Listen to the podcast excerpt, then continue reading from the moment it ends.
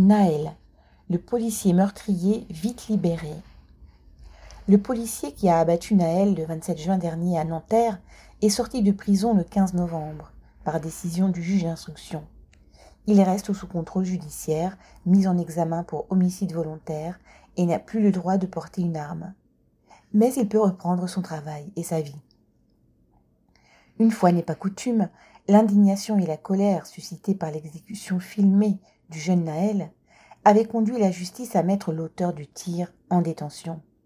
Et au cours de la répression, pendant les émeutes de juillet, un autre policier de la BAC de Marseille avait lui aussi été mis en détention provisoire pour avoir grièvement blessé un autre jeune, Eddie.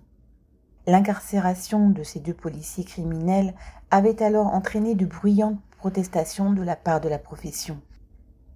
L'émotion et la révolte semblant aujourd'hui retomber, les assassins en uniforme sont remis en liberté. Le policier marseillais a ainsi été libéré le 1er septembre, deux mois et demi avant le responsable de la mort de Naël.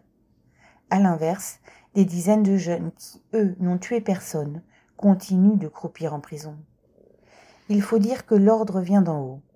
Dupont-Moretti, ministre de la Justice, prenait en juillet une réponse judiciaire, ouvrez les guillemets, rapide, ferme et systématique, fermez les guillemets, avec, ouvrez les guillemets, des peines sévères, fermez les guillemets, contre tous les jeunes émeutiers, ou supposés tels.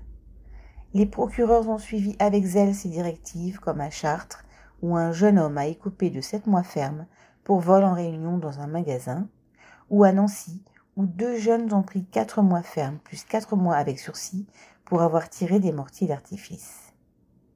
La remise en liberté du meurtrier de Naël montre une nouvelle fois que la justice excelle dans la règle du deux poids deux mesures. Il s'agit aussi de faire passer un message.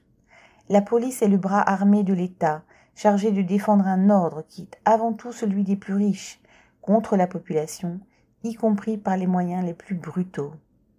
Dans l'exécution de cette sale besogne, les policiers peuvent compter sur le soutien indéfectible de leurs donneurs d'ordre. Marlène Stanis.